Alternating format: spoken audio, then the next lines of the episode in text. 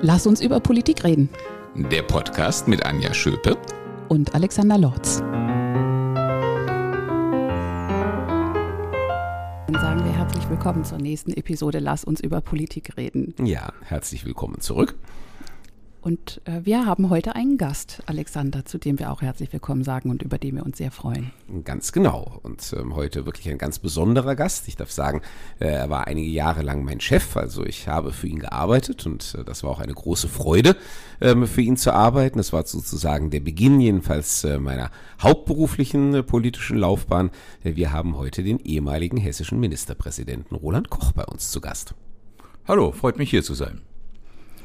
Und äh, wir haben uns heute vorgenommen, ähm, mit jemandem, der da extrem erfahren ist, mal über das Thema Politik und Führung zu sprechen.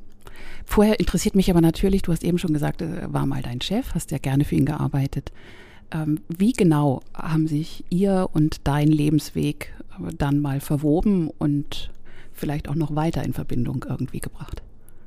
Na gut, von meiner Seite kann ich sagen, äh, äh, war ja nun in äh, der politischen Jugend ähm, aktiv. Äh, ich kannte die jungen Kreisvorsitzenden unterschiedlicher Ecken. Da gab es einen Frankfurter Kreisvorsitzenden, der hieß Boris Rhein.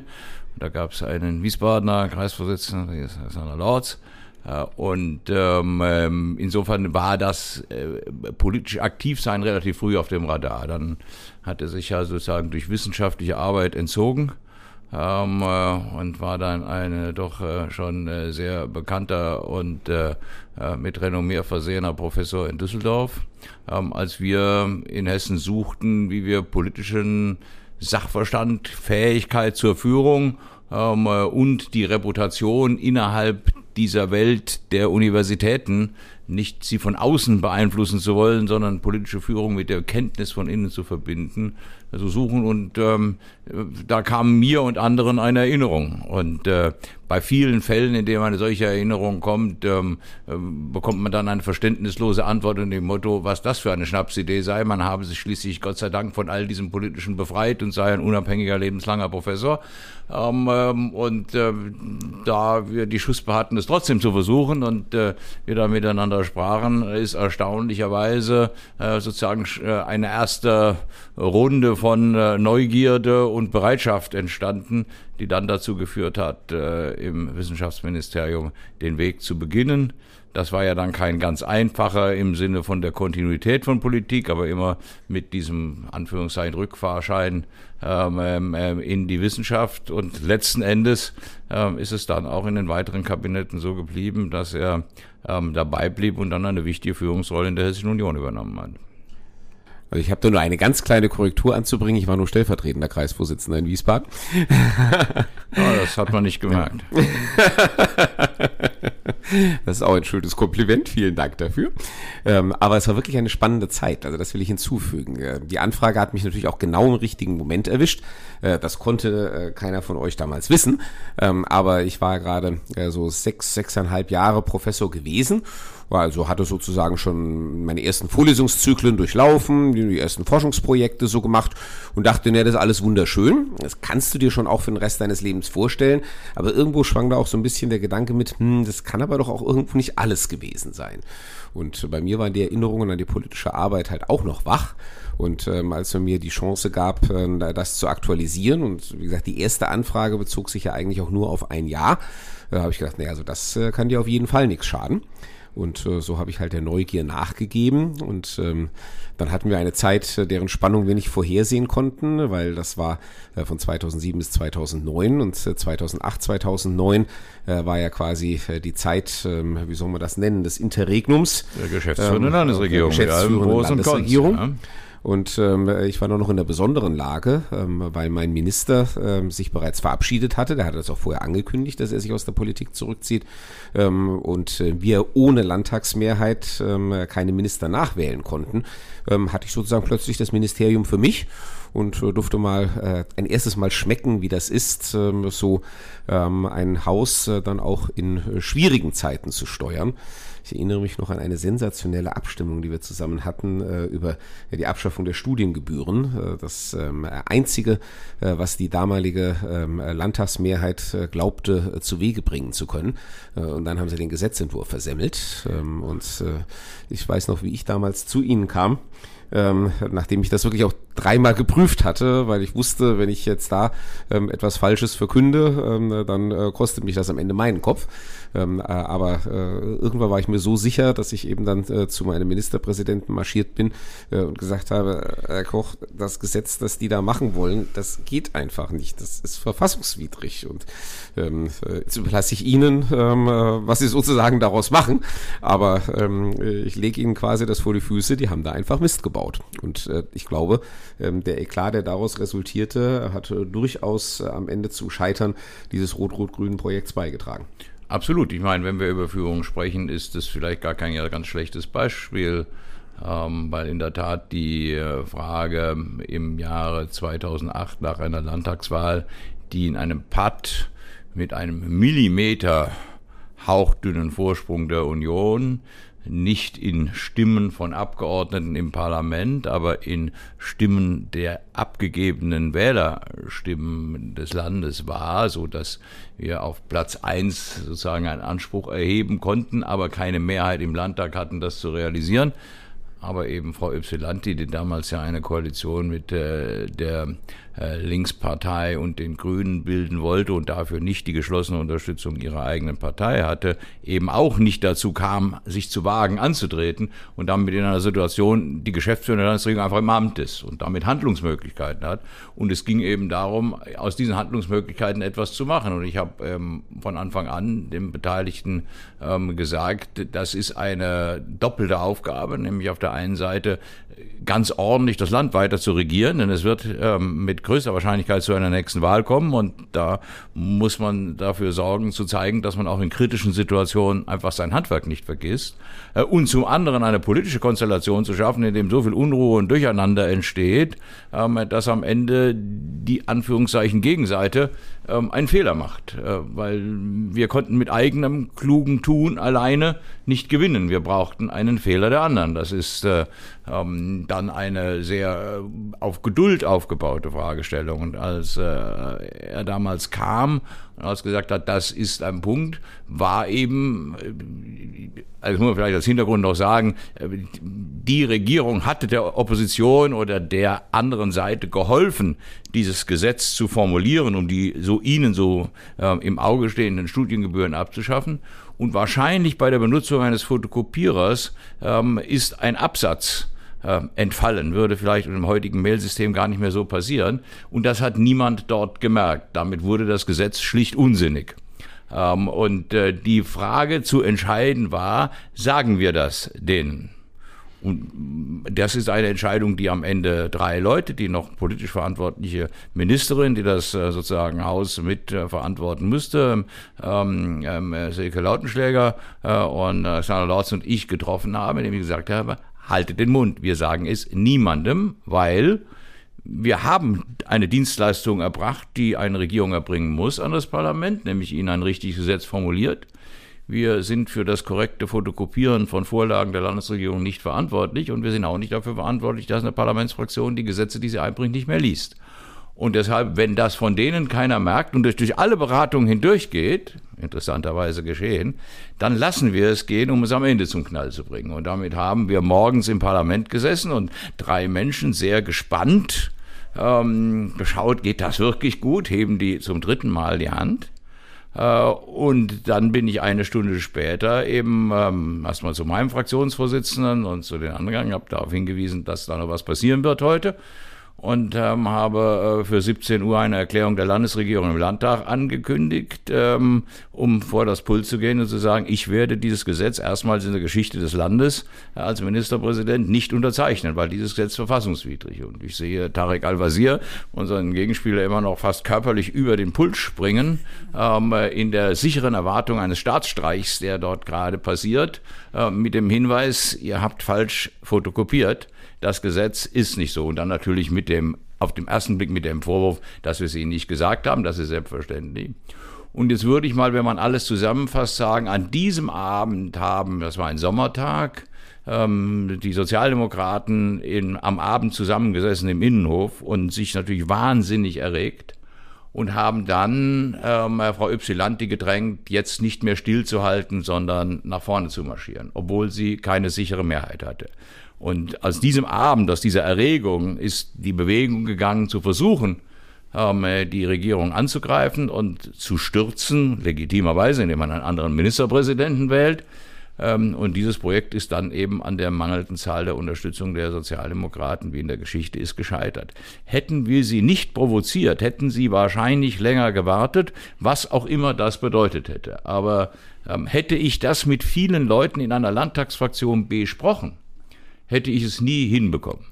Und es gibt ähm, in dieser Sitzung denkwürdige, als dann man am Abend zusammensaß, so ist das ja dann, ruft man die Fraktion zusammen, Sondersitzung des Parlaments, aber es sind ja ganz viele Dinge gleichzeitig. Erinnere ich mich noch, dass ein Abgeordneter, der ein guter Vertrauter und Freund ist, sich zu Wort gemeldet hat und gesagt, mit dieser Entscheidung, die du heute getroffen hast, und in zweifellos war es allein meine Entscheidung, die du heute getroffen hast, hast du die hessische CDU vernichtet, wir werden uns davon nie erholen.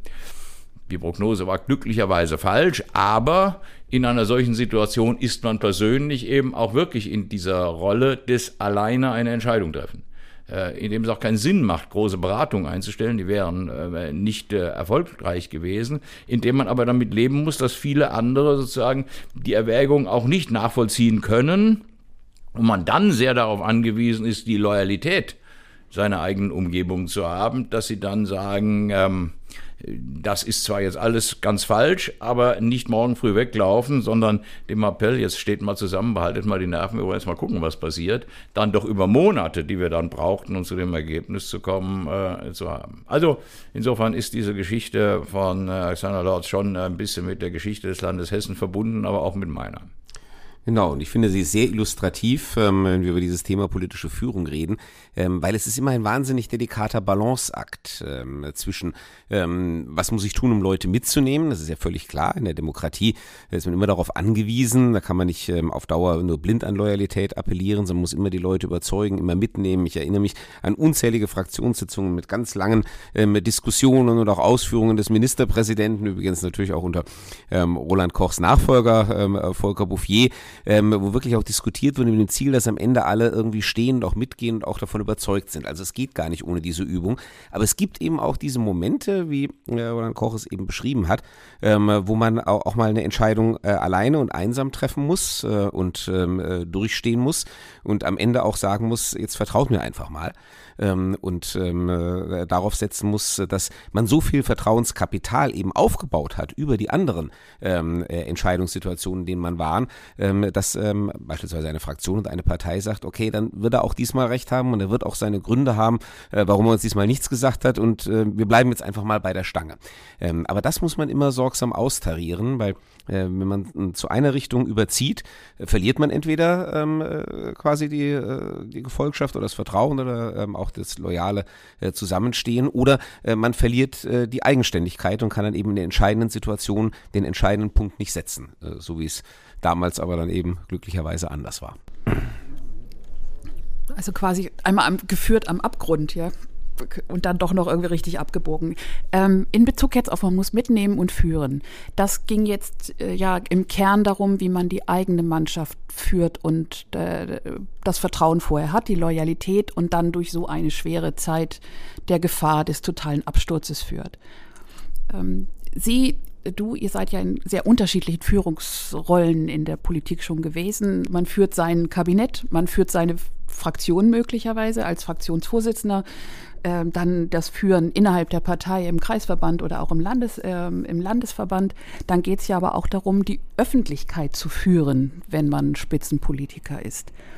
Was ist, wenn es das überhaupt gibt, was ist die Hauptlinie, quasi das Hauptfeld der Führung, wenn man Spitzenführungspositionen innehat in der Politik?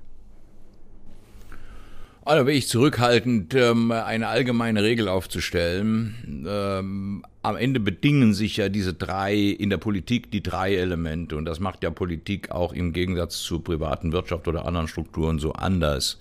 Ähm, ich habe natürlich zunächst eine ganz normale Aufgabe, wenn man Chef einer großen Verwaltung ist. Ob jetzt einerorts da 70, 80.000 Menschen letzten Endes irgendwie führen muss in äh, Strukturen oder ähm, ob es eine kleinere Verwaltung ist oder ob es eine ähm, andere Einheit ist, in der es ganz normal zunächst mal Arbeitnehmer gibt, Führungsstrukturen gibt, Motivationsverpflichtungen gibt, aber eben auch Anordnungsrechte gibt. Der übrige Teil der Politik äh, unterscheidet sich dadurch, dass das, Betrieb, dass das Prinzip Befehl und Gehorsam unsinnig ist. Sondern ich sage immer, es ist eher das Prinzip Bitte und Danke. Das heißt, man, man hat keinen Anspruch auf Gefolgschaft und schon nicht in der politischen Gruppierung der Partei äh, und schon gar nicht in der Öffentlichkeit. Ähm, und ähm, es gibt Gemeinsamkeiten in Partei und Öffentlichkeit, die haben etwas mit Sichtbarkeit, mit Vertrauen, mit Einfühlungsvermögen zu tun. Es gibt sicher auch Unterschiede, die gerade hm, genannt worden sind. Auch in der anderen Frage hat man sozusagen ein Vertrauenskapital, das man abrufen kann. Das ist dann auch ein Loyalitätskapital. Also das ist nicht nur das Kapital, der hat immer Recht gehabt, was selten im Leben vorkommt, ähm, sondern es ist auch eins, wir haben das immer gut miteinander gemacht, der war immer fair zu mir, jetzt will ich nicht unfair sein an dieser Stelle. Ich glaube zwar, dass ich Recht habe, aber ich bin jetzt mal ruhig das gehört zur Konsensbildung dazu. Wenn jeder bis zum letzten Minute das sagt, was er für richtig hält, gibt es nie einen Konsens. Das heißt, man braucht dieses Element und in der Sekunde, in der das verweigert wird in politischen Parteien, entsteht dieses ganze Durcheinander, das man dann gelegentlich in der Öffentlichkeit sehen kann. Deshalb passiert das ja auch bei Parteien häufig so, dass eine Führung vermeintlich gar keinen Widerspruch erntet, solange sie erfolgreich ist.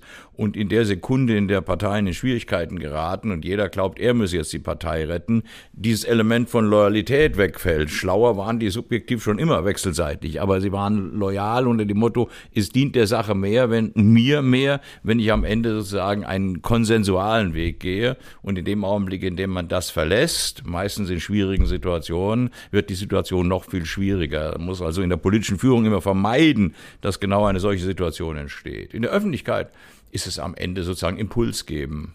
Ähm, das ist ja, man muss Menschen ein Vertrauen geben, dass die Dinge bei ihnen in guten Händen sind. Und nach meiner Meinung, das ähm, haben wir vielleicht nicht alle immer so gesehen, ähm, ist es auch, man, man muss sozusagen immer in einer in einer ähm, mitfühlenden und, und mitdenkenden Weise ein Stück vor den anderen sein. Also wer führen will, muss halt als erster gehen. Und man muss das Risiko kalkulieren, wie weit man sich nach vorne entfernen darf ähm, äh, um die Attraktivität zu behalten, dass Menschen einem folgen.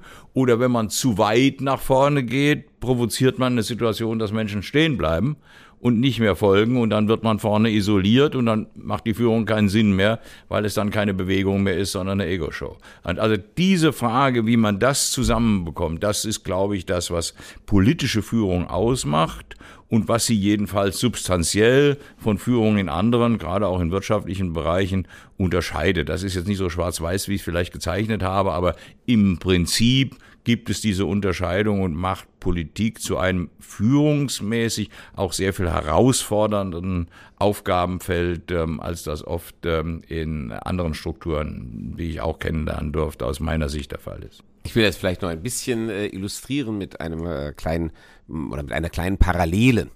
Ähm, es gibt ähm, ja in Unternehmen, aber ich kenne das zum Beispiel auch aus ähm, äh, Hilfsorganisationen oder ähnlichem, ähm, äh, ganz oft äh, eine Abteilung oder ein Referat oder wie auch immer, ähm, Führung und Kommunikation. Ähm, übrigens auch bei uns ja, äh, wenn wir unsere Schulleiterqualifizierung machen, also wenn wir Führungskräfte im Bereich Schule heranbilden wollen, da haben wir auch verschiedene Module, äh, die wir einsetzen. Eins davon heißt auch Führung und Kommunikation.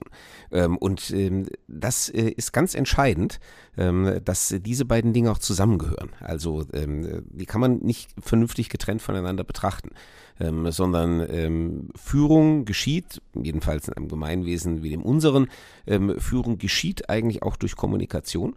Äh, ohne Kommunikation steht man eben irgendwann vorne alleine. Ähm, und ähm, äh, umgekehrt äh, aber ist äh, diese ähm, die, die Kommunikation dessen ähm, äh, ich führe, aber ich ähm, will euch äh, überzeugen, warum ihr mir folgen sollt. Das ist auch eine echte kommunikative Herausforderung. Also das sind zwei Dinge, die man, glaube ich, notwendig zusammen denken muss und die sich auch wechselseitig beeinflussen. Ich frage mich gerade, Herr Koch, was hat Ihnen denn den Ruf des harten Hundes eingebracht? Also der Führungsstil, den Sie gerade beschrieben haben, kann das irgendwie nicht sein. Doch, das gehört aus meiner Sicht äh, dazu.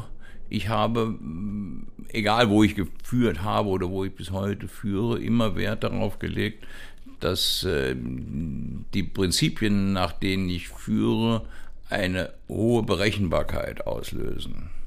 Also mm, ich, es gibt immer das Element situativer Führung, in der man ein Stück zu oder abgibt, aber im Prinzip habe, glaube ich, meine Mitarbeiter zumeist einschätzen können, wie ich eine konkrete Situation entscheide haben deshalb auch sehr große Selbstständigkeiten immer gehabt, äh, ähm, Entscheidungen sozusagen Anführungszeichen in meinem Namen treffen zu können mit sehr kurzer Rückkopplung, weil sie eigentlich in ähm, neun oder mehr von zehn Fällen davon ausgehen konnten, dass sie einschätzen können, wie ich es wahrscheinlich äh, am Ende sehen werde.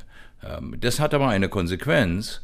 Man muss dann auf der anderen Seite das auch durchsetzen. Ähm, wenn die Berechenbarkeit bei Gegendruck sofort in Beliebigkeit umschwingt, ähm, dann funktioniert das nicht.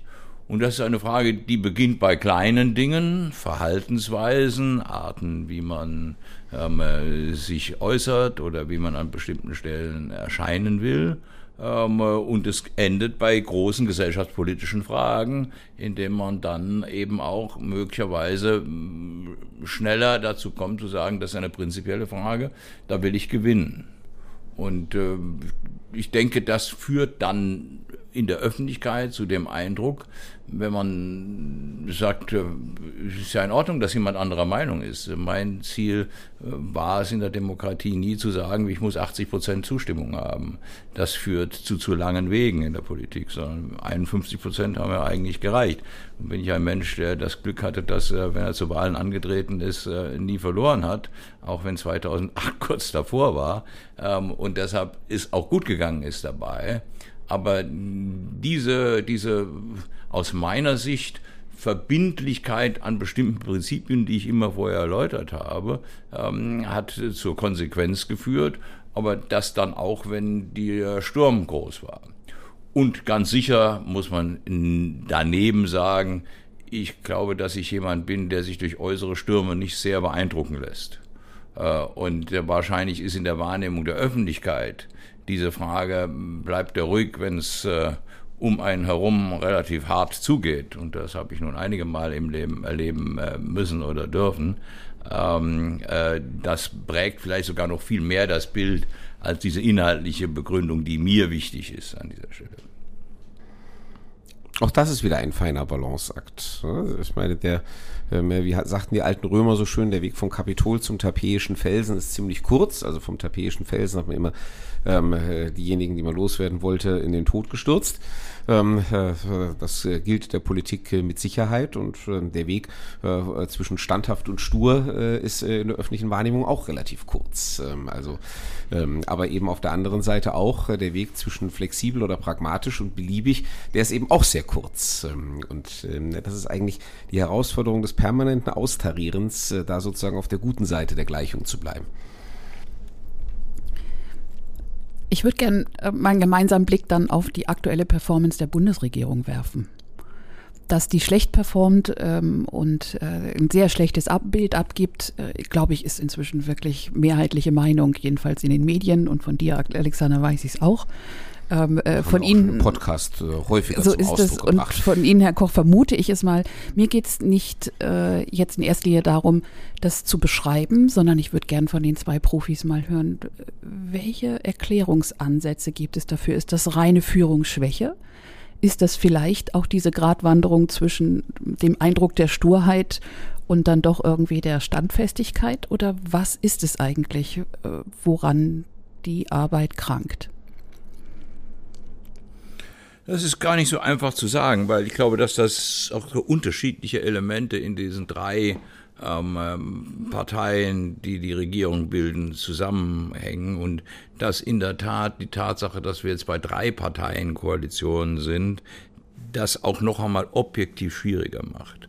Also meine, mein Gefühl ist, dass letzten Endes in den letzten 20 Jahren, vielleicht sogar ein bisschen länger, ähm, die Kanzler in Deutschland ähm, geglaubt haben und teilweise auch erreicht haben, ähm, relativ breite Zustimmung zu erlangen, indem sie versuchen, ähm, sozusagen im Wesentlichen der Agent des Kompromisses zu sein. Ähm, und nicht äh, diejenigen zu sein, die die äh, Antreiber einer Veränderung sind, die möglicherweise am Ende Kompromisse machen müssen, weil sie das von ihnen präferierte Ziel nicht vollständig, sondern nur mit Abstrichen erreichen können. Das ist ja immer die Abwägung, die man haben muss, wenn man in einer komplizierten Situation Entscheidungen treffen muss, in der andere alleine deshalb widersprechen werden, damit sie gesehen werden. Und das ist in Koalitionen der Fall. Da ist jetzt auch kein Vorwurf dafür zu machen.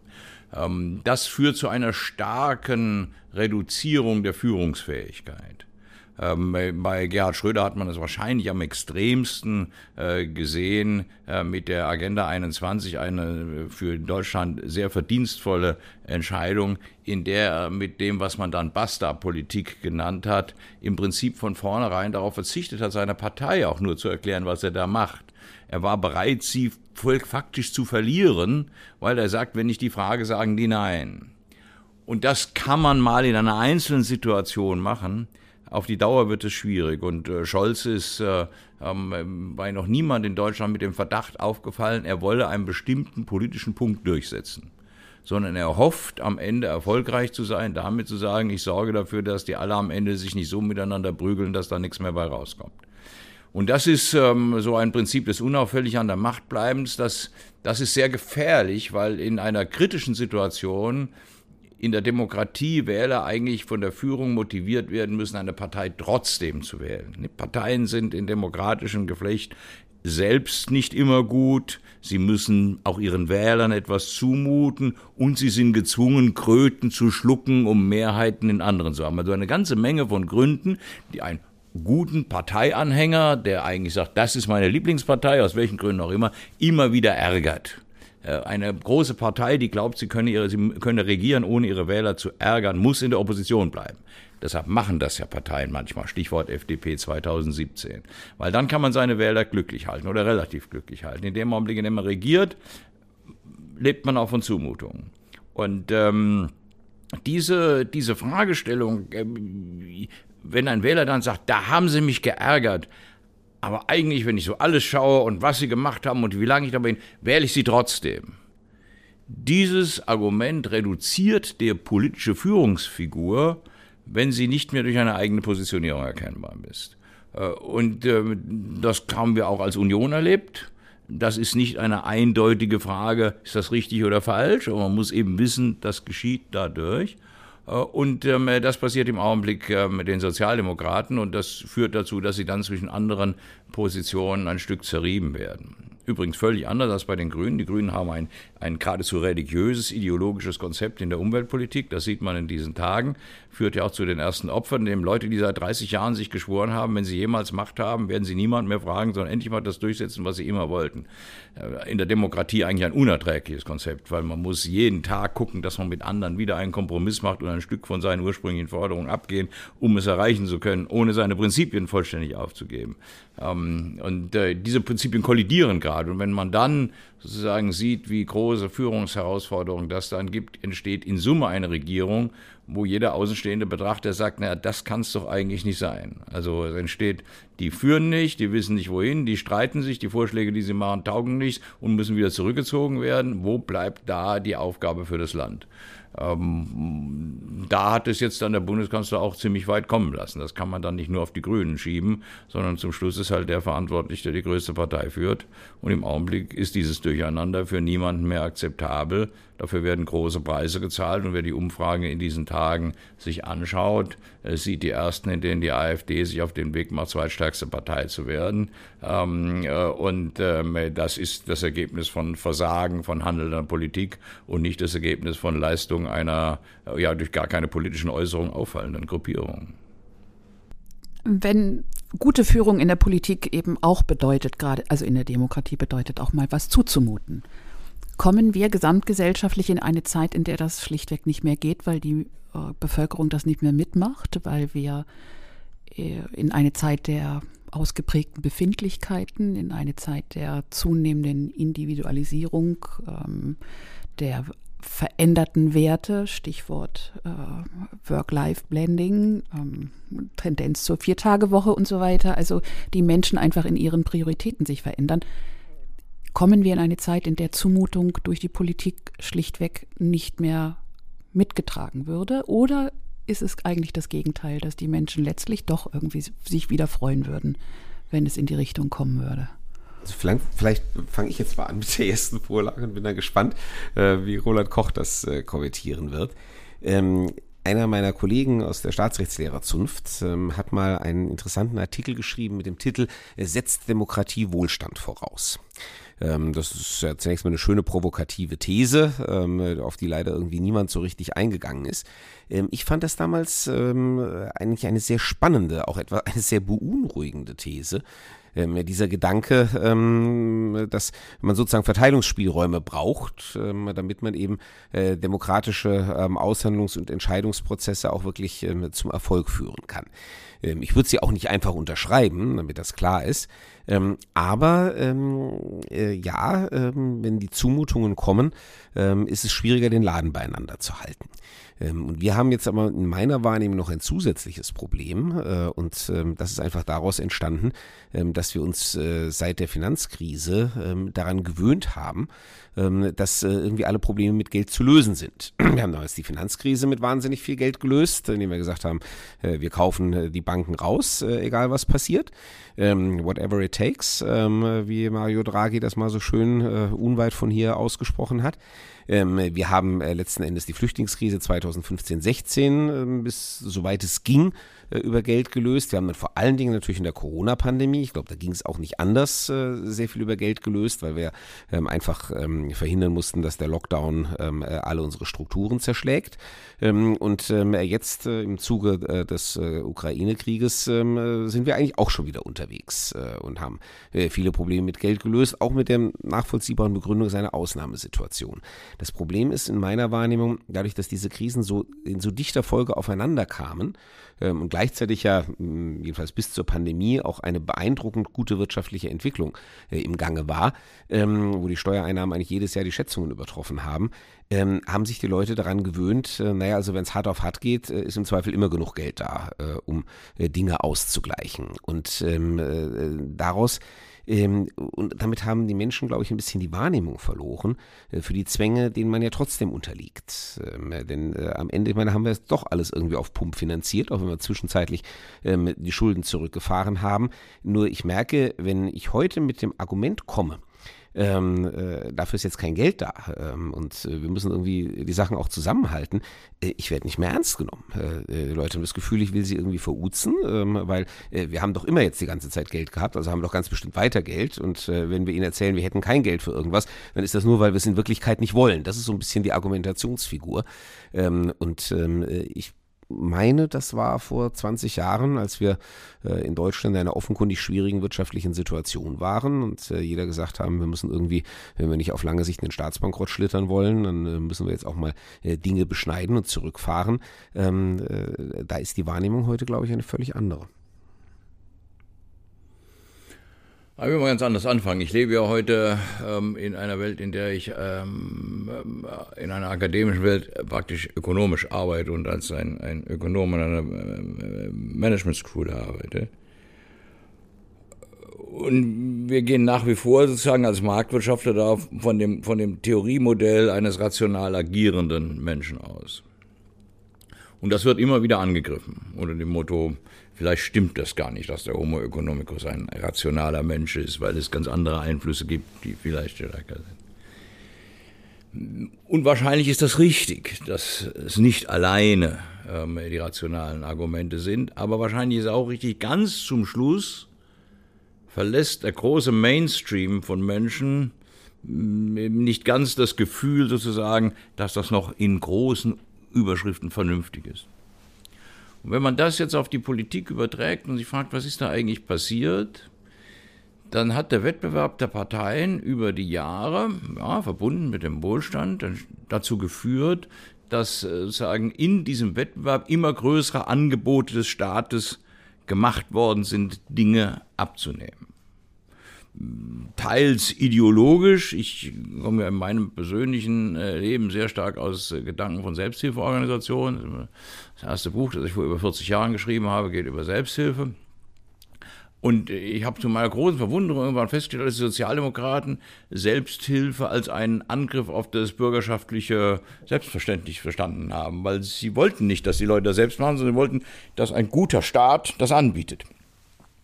Und ähm, die CDU war dort immer zurückhaltender, aber sie ist diesem Mainstream natürlich nicht entgangen und in der Tat, das teile ich, was Alexander Rath sagt. Jetzt sind wir in einer Situation, wo Menschen sagen, da ist eine Krise, wie viel Geld kriegen wir dafür?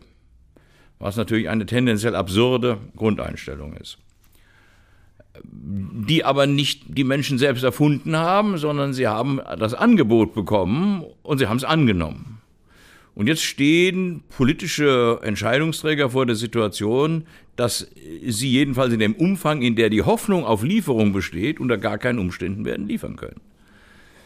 Und das bedeutet, Führung steht vor der Herausforderung einer Korrektur also eines Glaubwürdigkeitsverlusts bei Erklärung der nächsten Schritte. Und der Glaubwürdigkeitsverlust ist umso schwerer, weil derjenige, der folgen soll, sagt, das hast du mir doch erzählt äh, und nicht irgendjemand äh, und jetzt soll ich das nicht mehr glauben. Das heißt aber jetzt zusammengefasst, wir stehen vor einer großen Führungsaufgabe. Da werden wahrscheinlich auch Gesichter sich ändern weil das gleiche Gesicht möglicherweise die beiden Thesen nicht vertreten kann. Möglicherweise eine der Gründe, warum jemand wie Friedrich Merz in der Union eine durchaus geeignete Persönlichkeit ist in einer schwierigen Zeit, weil er sagen kann, ihr wisst, dass ich immer ein bisschen distanziert war und ihr müsst jetzt von mir hinnehmen, ich sage euch, das geht so nicht. Aber es ist in der Führung nur der erste Teil sondern der zweite Teil ist, niemand will geführt werden unter dem Gesichtspunkt, lass uns mal gemeinsam dafür sorgen, dass es mir schlechter geht. Wenn das jemand in der Politik beginnt, hat er verloren und ehrlicherweise im privaten Leben auch. Auch ein Trainer der Eintracht Frankfurt, der sagt, lass uns mal gucken, wie es in der zweiten Liga ist, würde in der ersten Liga rausgeschmissen. Was soll das? Also muss er ein Bild zeichnen, das über die Schwierigkeit einer Belastung, einer Hinnahme von Einschränkung, einer zunehmenden Anstrengung zu einem insgesamt besseren Ergebnis führt.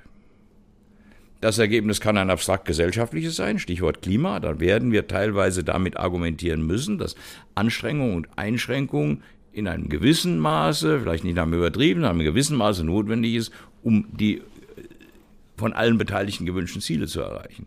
Aber grundsätzlich möchte jemand, dass es seinem Alter gut geht, dass er einen berechenbaren Arbeitsplatz hat und dass es seinen Kindern mindestens so gut wie einem selbst.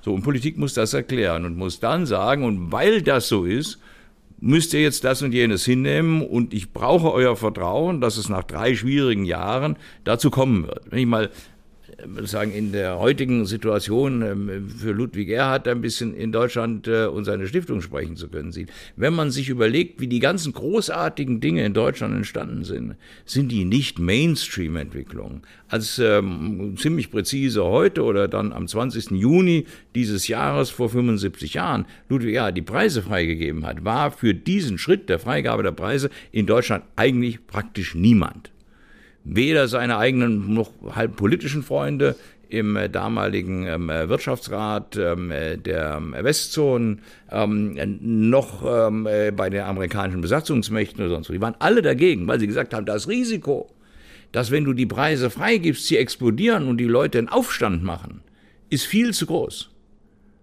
Darf nie vergessen, der amerikanische ähm, ähm, Befehlshaber hat an diesem Tag, an dem es passiert ist, am 20. Juni, sozusagen gesagt, wir müssen mit mehr Waffen rausgehen an dem Tag, um sicherzustellen, dass es hier keinen Aufruhr gibt. Ähm, wenige Monate später stand Deutschland im Generalstreik. Dann kam auch die Koreakrise. Die Koreakrise haben die Amerikaner einen Brief an den Bundeskanzler Adenauer geschrieben, hör sofort auf mit den freien Preisen. Du kriegst von uns kein Geld mehr, wenn du nicht die Preisbindung wieder einführst. Und Ludwig Erhard hat das große Glück gehabt, dass die stoische Aussitzen, das permanente Herumfahren, allen Leuten zu erklären, was er macht und sagt, das ist richtig, eben dazu geführt hat, dass dann auf einmal Waren da waren, dass man Beton kaufen konnte, dass man Ziegel kaufen konnte, dass die Dinge des täglichen Bedarfs nicht mehr unter der Theke lagen, sondern über der Theke und dann im Jahre 1951 Ende und 52 die Mehrheit der Menschen gesagt hat, wir sind nicht mehr so ganz sicher, dass das nicht funktioniert, es könnte auch klappen und daraus dann eben die Mechanismen entstanden sind bis 1957, die Sozialdemokraten auf dem Parteitag beschlossen haben, der hat doch recht, bis äh, 1957 Konrad Adenauer am Ende die Mehrheit bekommen hat. Und nicht nur deshalb, sondern dann waren wir auch noch bei der Westbindung, bei der NATO. Und es gibt diese schöne Geschichte, keiner weiß genau, ob sie stimmt, aber sie passt ganz gut dort hinein in dieses Denken, dass Felix von Ecker, der damalige Regierungssprecher, zu Adenauer gekommen ist und gesagt hat, Herr Bundeskanzler, ich habe eine Umfrage gemacht, 70 Prozent der Deutschen sind gegen die Wiederbewaffnung und den Eintritt in die NATO und Adenauer ihm, wie auch immer, ob lächelnd oder ernsthaft, aber den Satz gesagt hat, da haben sie aber noch eine ganze Menge zu tun, Herr von Ecker. und ähm, äh, wie gesagt, ja, da müssen wir anders kommunizieren, aber nicht, da müssen wir unsere Entscheidung ändern. Und ich glaube, dass in einer freiheitlichen Gesellschaft Menschen einen solchen Anspruch respektieren. Das ist meine Grundüberzeugung. Wenn die falsch ist, ist diese Gesellschaft in Gefahr. Aber ich bin fest davon überzeugt, wie viele andere auch, dass Menschen dazu zu bewegen sind, auch Veränderungen und Risiken und auch Opfer in Kauf zu nehmen, wenn vernünftige, vertrauenswürdige Perspektiven bestehen, dass das am Ende zu definierten Vorteilen führt. Ähm, und diese Debatte, die ist in Deutschland unter der Staatsfinanzierung, lass das den Staat machen, wir haben das alles abgegeben, unter die Räder geraten. Und die müssen wir neu entdecken. Und das wird nicht nur bequem, das wird viele Aufschreie erfordern. Und Führung besteht dann eben auch am Ende darin, sozusagen den Aufschrei zur Kenntnis zu nehmen, ihn ordentlich zu behandeln, aber zu sagen, ich ändere nichts an meiner Meinung, bis zum Risiko, dass man damit eine Wahl verliert, um die nächste zu gewinnen. Das alles ist ein Teil einer Auseinandersetzung, die wir wahrscheinlich nicht vermeiden können, wenn wir wollen, dass das nicht ein immer stärkerer Staatsmoloch wird mit immer größeren Schuldenbergen und immer weniger Kreativität im eigenen Land. Ähm, das will eigentlich keiner, da ist auch jeder bereit, was für zu tun aber im Augenblick sind wir nicht gut genug zu erklären, was dafür notwendig ist. Und das muss Stück für Stück geschehen. Das ist kein, kein einheitliches Werk an einem Tag. Und ich finde, wenn man jetzt die CDU in Deutschland im Augenblick sieht, in der Opposition, muss sie das lernen und muss sie das tun. Ähm, gerade in diesen Tagen mit dem Programm, das wir entwickeln, sehen wir all das ein Stück. Da entwickeln sich neue Persönlichkeiten, da entwickeln sich neue Programmteile und da entwickeln sich Kontroversen. Kontroversen, die man aushalten und ausdiskutieren muss, bei dem es am Ende auch Gewinner und Verlierer gibt, weil nur dadurch entsteht die Glaubwürdigkeit. Ich würde vielleicht äh, zwei Anekdoten und noch ein paar Beispiele hinzufügen wollen. Äh, die beiden Anekdoten äh, kommen, unsere Hörerinnen und Hörer wissen ja, ich habe ja ein gewisses Amerika-Fäbel, kommen also ähm, von der anderen Seite des großen Teiches. Die eine ist von Präsident Truman, ähm, der ähm, wohl ein Schildchen auf seinem Tisch äh, gehabt haben soll im Oval Office mit der Aufschrift The Buck Stops Here. Ähm, und äh, was natürlich eben sagt, hier liegt sozusagen die Letztverantwortung und ähm, ich muss sie tragen ähm, für die Entscheidungen, die ich zu treffen habe. Hat natürlich auch was mit der besonderen Rolle des amerikanischen Präsidenten zu tun, die ja etwa mit der eines deutschen Bundeskanzlers nicht vergleichbar ist. Äh, die andere ist von Eisenhower, ähm, der wohl irgendwann auch mal in so einer Beratung gesessen haben äh, soll. Deswegen komme ich bei der Geschichte über Ludwig Erhard da drauf. Ähm, und ähm, auch irgendeine Meinung vertreten hat und alle seine äh, Beraterinnen und Berater um ihn herum äh, ihm davon abgeraten haben. Und er sagte, okay, so, ähm, äh, ich stelle jetzt also fest, uh, we have uh, 27 uh, Nays, also No's, and one A, das ist ja das alte englische Wort für Ja, the A's have it. Äh, Und das, glaube ich, ähm, beschreibt auch äh, eben sehr gut, äh, die Situation, wo man auch wissen muss, wenn man sich in, einen solchen, äh, in ein solches Führungsamt begibt, ähm, dass sie einen höchstwahrscheinlich irgendwann ereilen wird. Ähm, und ähm, deswegen auch die Beispiele, Roland Kocher die Beispiele ähm, Währungsreform äh, und ähm, Westbindung, also Entscheidungen für die NATO-Wiederbewaffnung äh, erwähnt. Wir können aber auch die ganzen anderen Beispiele durchgehen. In der Europa- und äh, Außenpolitik wird das ja offenkundig.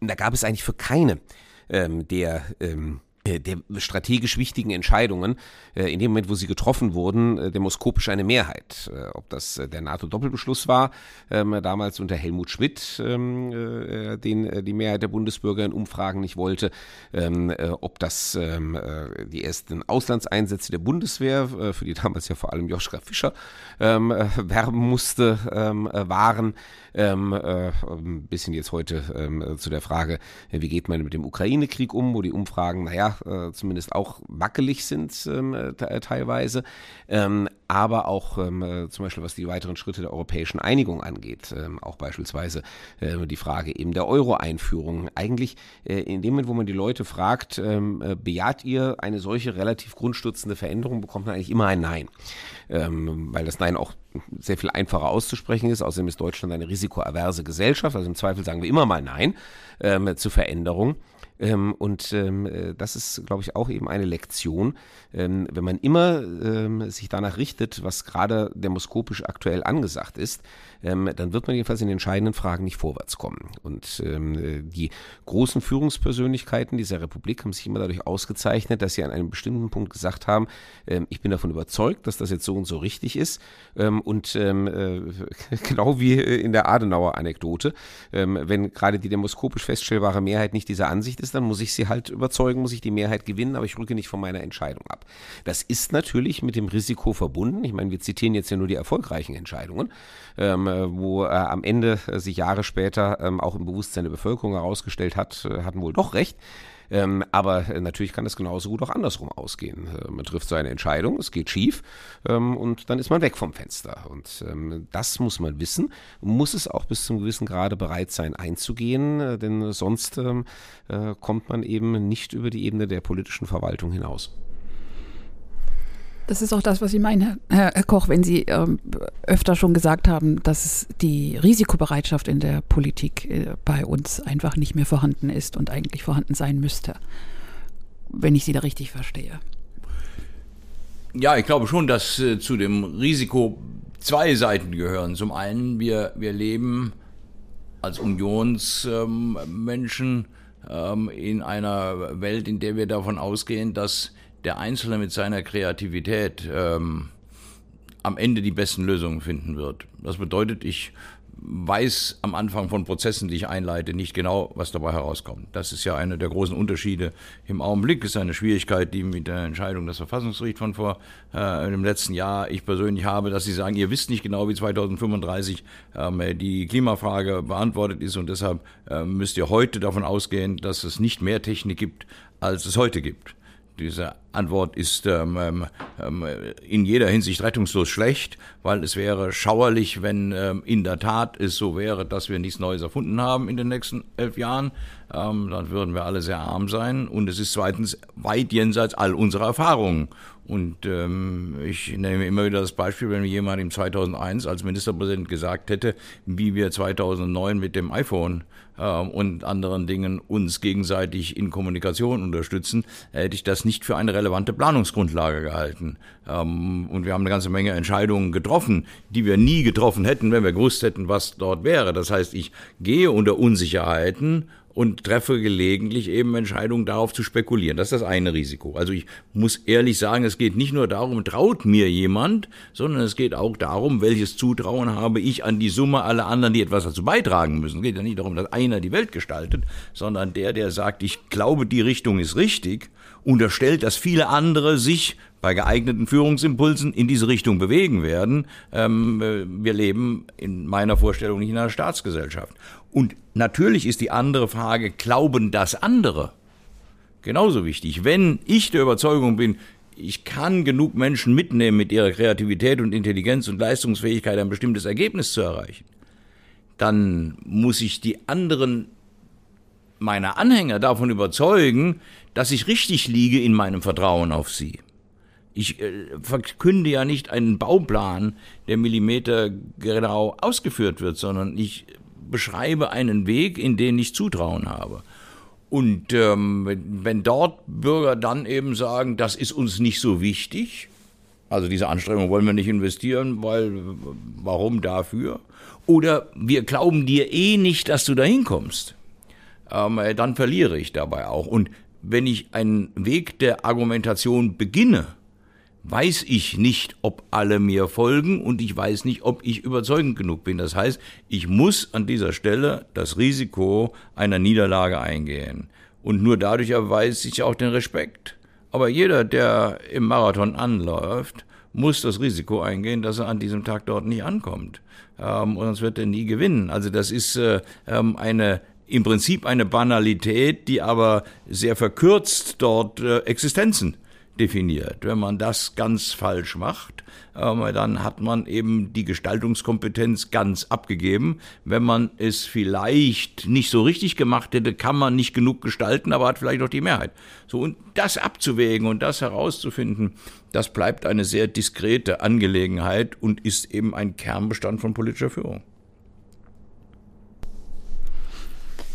Zum, zum Abschluss, was ratet ihr äh, jungen, aufstrebenden, politisch engagierten Menschen, die sagen, ah, ich könnte mir ein Spitzenamt durchaus auch in diesen Zeiten äh, und in, für meine Zukunft vorstellen. Wie wird, wie kommt man in die Spitzenfunktionen und wie behält man sie? Und wann sollte man Abstand nehmen eigentlich von solchen Plänen? Also meine Antwort bleibt generell. Das erste ist, äh, an junge Menschen äh, sich eine Basis zu verschaffen, die sie von Politik unabhängig macht. Politik ist ein ähm, unkalkulierbares Geschäft, in dem die eigene Leistung in keinem Fall ausreicht, um Erfolg zu haben, sondern es gibt immer zusätzliche Komponenten. Insofern, man muss mit der Gelassenheit diese Risiken, über die wir sprechen, eingehen können, dass sie nicht existenziell für einen selbst werden. Und das Zweite ist, ich rate sich, irgendein Feld der Politik zu suchen, in dem man eine vertiefte Kompetenz hat. Ähm, man muss über alle Dinge reden können in der Politik, man muss gut sein in Kommunikation und all dem, aber Autorität zu gewinnen erfordert auch einen Bereich zu haben, in dem unstreitig das eigene Wissen die Motivation der Entscheidung ist. Ähm, das kann dann später sein, dass der Bildungsexperte ähm, ähm, Verteidigungsexperte wird. Ähm, oder das andere ist, also Führung hat möglicherweise später, wie beim Ministerpräsidenten oder Bundeskanzler ganz offensichtlich, ein hohes Abstraktionsniveau. Aber diese, diese Grundfestigkeit zu sagen, im Zweifel kann ich in einen Bereich hineintreten und dort kann keiner mit mir sozusagen so konkurrieren, dass ich äh, kompetenzmäßig verliere. So, und das Dritte ist, ähm, mit dieser Basis der beiden Dinge, Unabhängigkeit und einer erfahrenen Kompetenz, ähm, muss jeder sein eigenes Risiko, seinen eigenen Risikoappetit definieren. Äh, und ähm, ähm, je größer der ist, umso mehr Ambitionen wird man auch haben, eine zentrale Führungsfunktion zu übernehmen. Wenn der nicht ganz so groß ist, wird der sozusagen eine neue Definition des Platzes, den man sieht, um sich verwirklichen zu können, seine Lebensträume im Sinne von, was kann ich gestalten oder nicht, äh, heranzunehmen. Und da kann es dann auch sein, dass es die Expertise also dieser zweite Schritt, das Wichtigste bleibt zu sagen, ich bin ein Experte in diesem Bereich und ich will, dass keiner mir ins Handwerk fuscht, die Welt an dieser Stelle so zu gestalten, wie ich will. Aber das ist es dann auch.